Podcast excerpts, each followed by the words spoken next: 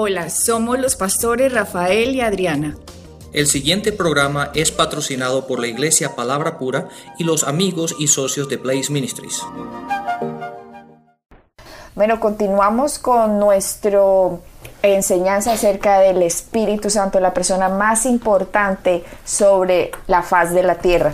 Habíamos estado hablando en nuestro programa anterior cómo el Espíritu Santo eh, es la persona en el Antiguo Testamento que causa todos estos milagros, todas estas proezas, todo lo que sucedía con los profetas cuando venían sobre ellos y estas personas podían empezar a profetizar. De hecho, Satanás siempre estuvo detrás de los profetas tratando de matarlos o los mataba, tratando no, a la mayoría de los profetas los mataron porque siempre estaba buscando callar la voz de Dios en la tierra para que el hombre no supiera absolutamente nada de Dios y que las, que las personas se quedaran en ignorancia con la sabiduría diabólica manejando este planeta Tierra. Eh, por lo tanto, el Espíritu Santo en el Antiguo Testamento, habíamos dicho en nuestro programa anterior, no puede habitar en un templo que no sea santo y puro. Por lo tanto, en el Antiguo Testamento solo venía eh, habitaba, no habitaba, venía sobre los profetas en un periodo de tiempo sobre el rey, como es el rey David, todas las cosas que profetizó también en los salmos que leemos de él, venía y se iba, venía y se iba, no podía habitar porque no eran templos santos, no eran un cuerpo santo para un Espíritu Santo para el Señor. Sí, date cuenta que ahora Ahora el Espíritu Santo en aquel entonces venía sobre ellos. Ahora en el Nuevo Testamento el Espíritu Santo está en nosotros. Ahí está la diferencia. La diferencia en el Antiguo Testamento venía sobre ellos, pero ahora en el Nuevo Testamento el Espíritu Santo está en nosotros. Nosotros como leímos en el, en el capítulo, en en el programa anterior, en primera de, de Corintios 3:16, dice que nosotros somos el templo de Dios, ¿verdad? Y ahora, ahora que nosotros somos el templo, el templo de Dios, el Espíritu Santo tiene un templo donde vivir y el templo es en nosotros. Por lo tanto, en el Nuevo Testamento la palabra siempre se refiere al Espíritu Santo que está en nosotros, pero en el Antiguo Testamento siempre habla del Espíritu Santo que venía sobre ellos. Exactamente, eso es una gran diferencia. Entonces mucha gente estará diciendo, bueno, pero Adriano te está diciendo que solo puede, solo puede estar en un contenedor completamente santo y puro, si no, no podría permanecer ahí. Entonces, obviamente, eh, no puede estar en mí. Otra vez, volvemos a la enseñanza que hicimos sobre eh, espíritu, alma y cuerpo. Si usted no sabe que usted es tres partes, espíritu, alma y cuerpo, y usted cree que usted es solo el cuerpo que se ve y no sabe y no entiende lo que pasó cuando usted nació de nuevo, usted no va a comprender la autoridad que usted tiene en usar el nombre de Jesucristo, porque siempre se va a ver usted y no lo que hizo Cristo en la cruz por usted. Y mientras usted se vea usted y no lo que Cristo hizo, Satanás siempre lo va a engañar. Exactamente, y date cuenta, la gente tiende, eh, eso es muy importante Adriana, y, volvemos un poquito más anterior para no ir tan rápido, para que la, que la gente realmente entienda esto. El, nosotros comunicarnos, ¿por qué la gente tiene tanta dificultad en entender cuál es el ministerio del Espíritu Santo, o quién es el, el Espíritu Santo, o cuál es la función del Espíritu Santo en el creyente, cómo nosotros debemos funcionar o conectarnos con Él, o cómo Él nos va a enseñar, a guiar, cómo Él nos va a recordar. Todas estas cosas, la gente tiende un poco a tener dificultades. ¿Por qué? Porque la gente lo piensa de una forma muy física, muy carnal, si lo podemos decir, muy natural, ¿verdad? Entonces, la gente tiende solamente a reconocer aquello que ve, aquello que siente, aquello que oye. Entonces, eh, pero la palabra dice que Dios es espíritu. Una vez más, en Juan 4:24 nos dice que, la, que la, palabra dice que Dios es espíritu. Y como tú decías en primera eh, de, los tesalonicenses, en el 5:23, dice que nosotros somos espíritu, tenemos o poseemos un alma y vivimos en este cuerpo. Entonces, si Dios y el Espíritu Santo es parte de la Trinidad, entonces si nos vamos a conectar con Dios y vamos a oír a Dios, lo tenemos que hacer desde el punto de vista del espíritu, no de la carne, no de los sentidos. Y ahí es donde la gente siempre tiene tratar de, le encuentra la dificultad porque trata de conectarse con Dios de una forma natural, por medio de los sentidos. Por medio de, de- de- aquello que siente, aquello, aquel, aquel sentir que uno siente a veces cuando, cuando va a la iglesia o, o oye una música, la música que le gusta. Ellas piensan que están sintiendo Dios, pero eso no es así. Dios es espíritu. Y así es como nos tenemos que conectar con Dios, ¿verdad? Dios es espíritu y la palabra que no está escrita acá, aunque nosotros las vemos como, ay, esas letras. No, eso no son letras. Ese es el espíritu de Dios. Porque Jesucristo dijo, las palabras que yo os hablo son espíritu. y están en vida. Y son vida. Exactamente. O sea que la palabra de Dios, cuando la metemos dentro de nosotros, es espíritu. Cuando nosotros nos comunicamos con Dios, no nos podemos comunicar por, ay, es que me dijeron. No, muéstrame que está escrito. Si eso está escrito, significa que eso es verdad y eso es lo que pasó. Así que a mí no me importa lo que yo sienta o lo que yo vea o lo que yo oiga. Yo creo en lo que está escrito. Exactamente. Y si la palabra lo dice, no me importa lo que sienta, porque la palabra es verdad por encima de los sentidos. Entonces Dios no es un sentir. No, Lo podemos Dios no es decir así. Dios es espíritu y Dios es lo que nos dice la escritura que Él es. Exactamente. No lo que nos dice la religión, no lo que nos dijeron en la casa, no lo que nos dice la cultura y que Dios te bendiga, que cuando ni siquiera saben qué significa eso. La, la cruz de Cristo hace la, la gran diferencia en lo que pasó. De hecho, vamos a mirar en Juan 20, leamos Juan 20 del 19 al 22, dice, cuando llegó la noche de aquel mismo día, el primero de la semana, estando las puertas cerradas en el lugar donde los discípulos estaban reunidos, por medio de por miedo de los judíos. Aquí Jesucristo ya lo habían crucificado. Eh, los discípulos estaban reunidos en, en un lugar. ¿Y por qué? Porque le tenían miedo a los judíos, empezaron a reunir ahí porque como ya habían matado al Cristo, ¿cierto? Supuestamente ya lo crucificaron, no, se murió pues. Resulta que ellos estaban ahí reunidos y dice la escritura en Juan 19, dice, vino y vino Jesús y puesto en medio les dijo, paz a vosotros. Cuando uno le dice, ay, paz a vosotros, ay, hermanito, la paz, la paz. No, paz a vosotros. Por primera vez en la historia de la humanidad, desde que Adán había cometido el acto de traición de independizarse de Dios, por primera vez en la historia de la humanidad, después de la cruz de Cristo, el Mesías, Dios que se hizo hombre, Dios que pagó la paga del pecado del hombre, a Jesucristo que se le imputó el pecado, la culpa, la condenación, la paga del pecado, la maldición en la cruz, que murió, que fue al infierno tres días a pagar la paga del pecado del hombre, sube al Padre y le dice, Padre, ya todo está hecho. Ya el hombre no le vamos a imputar el pecado porque lo pagué yo. Y Dios, por primera vez, puede tener paz Con- con el ser humano Exactamente. debido al sacrificio que hizo Jesucristo. Y Jesucristo al pararse a los discípulos y les dice, paz a vosotros. Está diciendo, por primera vez la paz está hecha. Ya Dios no está enojado, Dios no va a castigarlos, Dios no está operando ahora bajo el Antiguo Testamento, ahora empieza una nueva era, empieza un nuevo testamento, Una nueva se- dispensación. Una nueva dispensación, se dividió la historia en antes de la cruz y después de la cruz. Lo que Jesucristo hizo fue impresionantemente poderoso porque destruyó a Satanás por la cruz.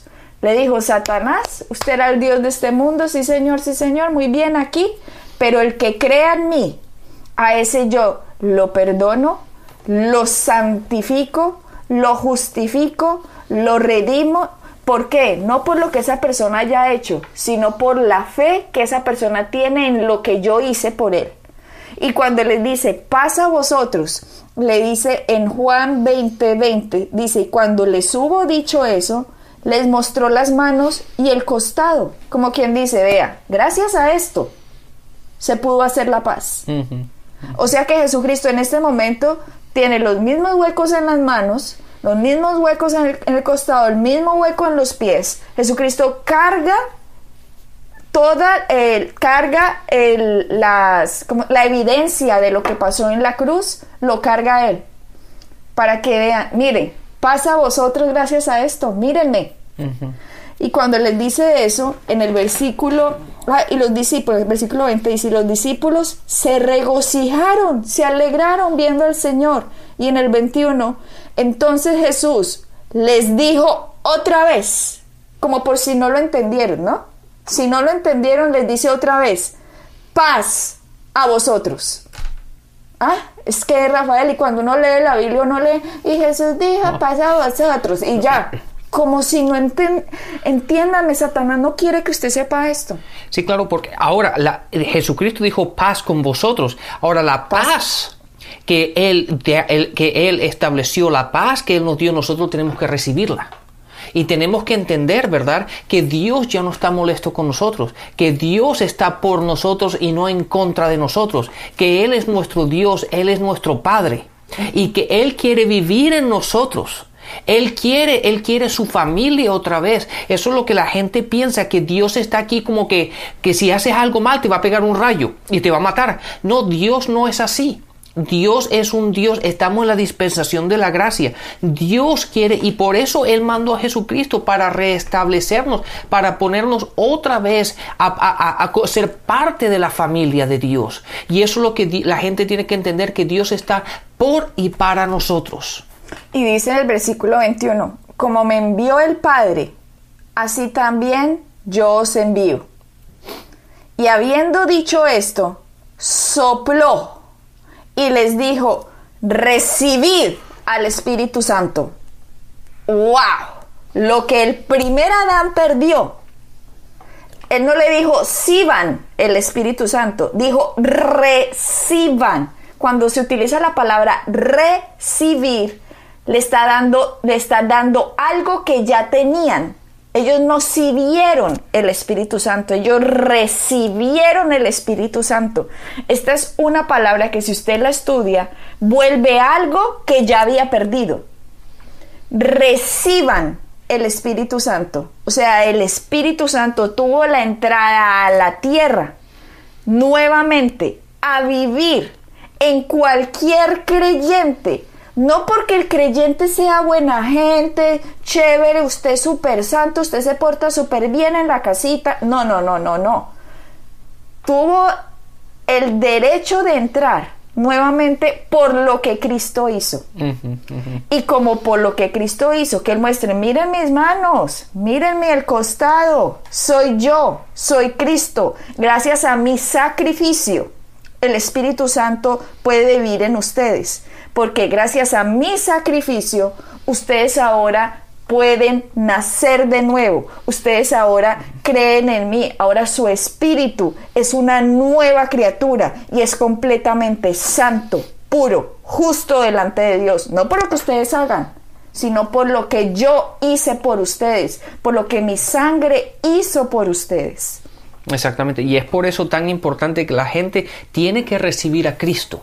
Y una vez que recibe a Cristo y ya ese, somos el templo de, Dios, ahora tenemos, podemos recibir al Espíritu Santo para que viva en nosotros y podamos hacer todo eso de que estás hablando. Eso es magnífico. Y la gente la gente no tiene ni idea de quiénes somos realmente y el poder que tenemos y el, el, don que, que Dios nos ha dado con el Espíritu Santo.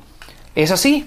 No tienen ni idea de Rafael, pero porque Satanás ahora otra vez así como engañó a Adán en el inicio, ahora lo mismo vuelve y pasa. Vuelve y pasa que estamos otra vez con Cristo, con todo este poder. El creyente nace de nuevo y cuando nace de nuevo el Espíritu de Dios está dentro de él, habita en él el Espíritu Santo. Ya no es como en el Antiguo Testamento que venía y, se, iba. iba, venía y se iba. No, ahora podemos contener al Espíritu Santo nada más y nada menos por la sangre, por el sacrificio, por lo que la cruz hizo, por la gran diferencia, no por mí, no por mí. Si fuera por mí, mejor dicho, igualito que en el Nuevo Testamento, le tocaría venir e irse, pero es por lo que Cristo hizo. Por lo tanto, si yo no entiendo que la maravillosa obra del sacrificio que hizo Jesucristo, no voy a entender por qué fui santificada, por qué fui redimida, por qué fui justificada, porque siempre voy a mirar a mí, no, pero es que yo no soy nadie. Si usted sigue diciendo eso, a pesar de que usted es una, usted es hijo de Dios, hija de Dios, del Dios Altísimo. Ahora Dios es su Padre y por primera vez se puede llamar a Dios Abba, Padre, Papito Dios. Ahí está lo que estábamos hablando anteriormente, Adriana, que la gente la gente tiene que entender esto. No importa si tú lo sientes o no lo sientes, el Espíritu Santo está en nosotros. 24 horas al día, 7 días a la semana, 365 días al año. No tiene importancia si tú te sientes, te sientes o no te sientes, o, o cómo te, o que si un día te sientes bien y un día te sientes mal. El Espíritu Santo está en nosotros, nosotros somos hijos de Dios como tú dijiste, el Espíritu Santo no es como el Antiguo Testamento, que va y viene, sino ahora permanece en nosotros. El Espíritu Santo está en nosotros y nosotros tenemos que aprender a saber lo que somos en Cristo y lo que el Espíritu Santo vino a hacer en nosotros. Y si tenemos ese conocimiento y lo aplicamos y vivimos en él, no tenemos que vivir de acuerdo a cómo nos sintamos porque sabemos quiénes somos. Entonces nosotros somos los que dominamos, ¿verdad? Nosotros podemos dominar y decirle cómo nos tenemos que sentir en vez de que nuestro cuerpo, nuestros sentimientos nos, diga, nos dicten a nosotros cómo estamos o cómo nos sentimos. Ahora no se trata de gloriarse, Rafael, de, ay, es que yo ayuno mucho, mira, es que yo hago tantas vigilias, que yo me la paso en la iglesia, es que no, no, no, con razón, el Espíritu Santo está en mí ni se les ocurra, por Dios, decir una cosa de esas. Ni se les ocurra quitarle la gloria a lo que Jesucristo hizo en la cruz y poner ahora usted en sus obritas, en sus actos de caridad. Ay, es que por eso el Espíritu Santo se queda en mí. No, no, no, jamás. Jamás, si nosotros nos gloriamos en nosotros mismos y no en lo que Cristo hizo, eso es un acto ahora de herejía. Eso sí es una herejía.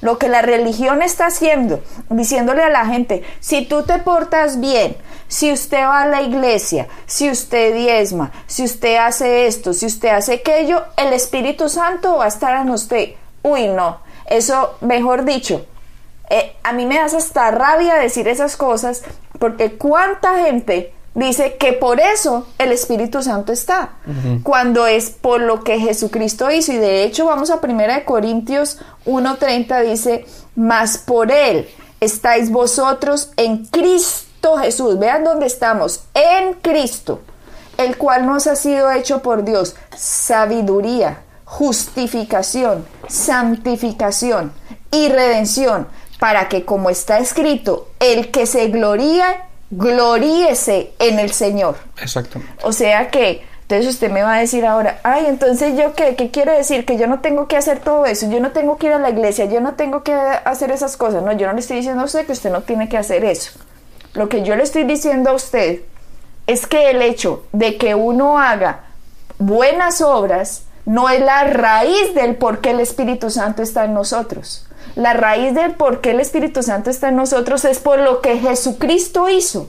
Y sus obritas es el resultado de entender lo que Jesucristo hizo por nosotros en la cruz. Exactamente. De hecho, de hecho, en, Hechos, de hecho, en Hechos, en el capítulo 1, en el versículo 8, ahí nos da, nos da, un, eh, eh, nos da la explicación de todo esto.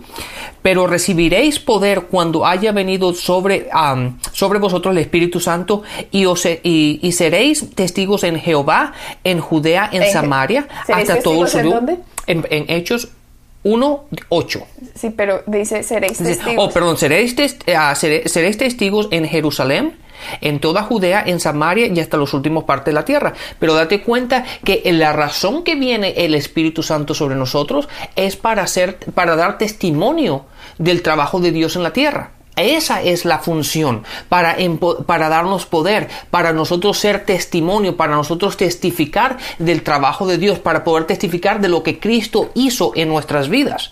Esa es la función. ¿verdad? Entonces eso es lo que la gente, la, gente tiene que entender. Pero date cuenta que una vez que viene el Espíritu Santo, el que tú, el que tú tengas vigilias, el que tú hagas vigilias el que tú, ah, el, que tú, eh, el que tú hagas ayunos y el que hagas esto, eso no te va a dar más del Espíritu Santo. O el Espíritu Santo va a regresar. El Espíritu Santo ya está en ti. Lo que hace el ayuno y lo que hace la vigilia y lo que hace la oración es ayudar a poner el cuerpo bajo Sujeción. sujeción, ¿verdad? Para que el cuerpo no nos controle, para que los sentidos no nos controlen y aprendamos a seguir guiados por el Espíritu Santo que está en nosotros. O sea, cuando yo hago eso, lo que hago es, a ver, aquí dice esto la palabra, ¿cierto? Entonces los entonces me van a decir, yo no creo eso. Entonces le decir, ah, sí, bueno, entonces venga, vámonos de ayunito, nos vamos a ayunar, porque usted a mí no me va a controlar. Yo lo controlo a usted, cuerpo. Yo lo controlo a usted, sentidos. Yo los controlo a usted, pensamientos. Ustedes no me van a manejar a mí la vida. Lo que me va a manejar a mí la vida es lo que está escrito en la palabra de Dios.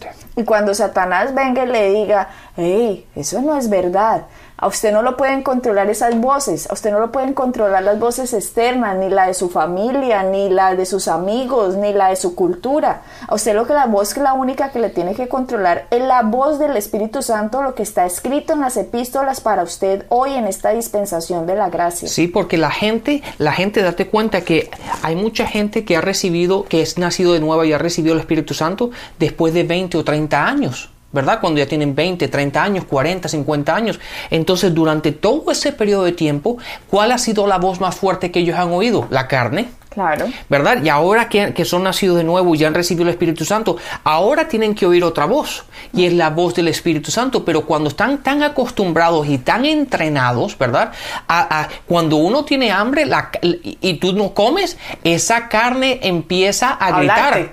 hambre, hambre. Y todo lo que ves te da hambre, ¿verdad? Y, empieza a, a imaginarte comer. ¿Por qué? Porque eh, uno está entrenado de esa forma.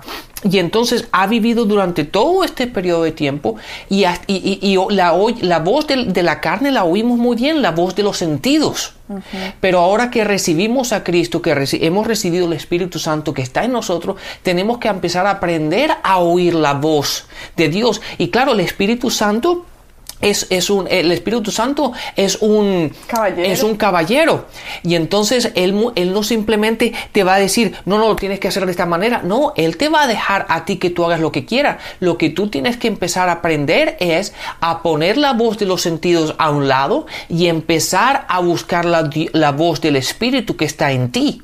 Y ahí es donde tenemos que nosotros entrenarnos. Ahí es cuando, cuando, cuando la, la oración y el, y el ayunar y todo eso es bueno ¿Por qué? Porque ponemos al cuerpo bajo, bajo, su gestión y empezamos a entrenar a nuestro espíritu para oír, su, para oír la voz del Espíritu Santo.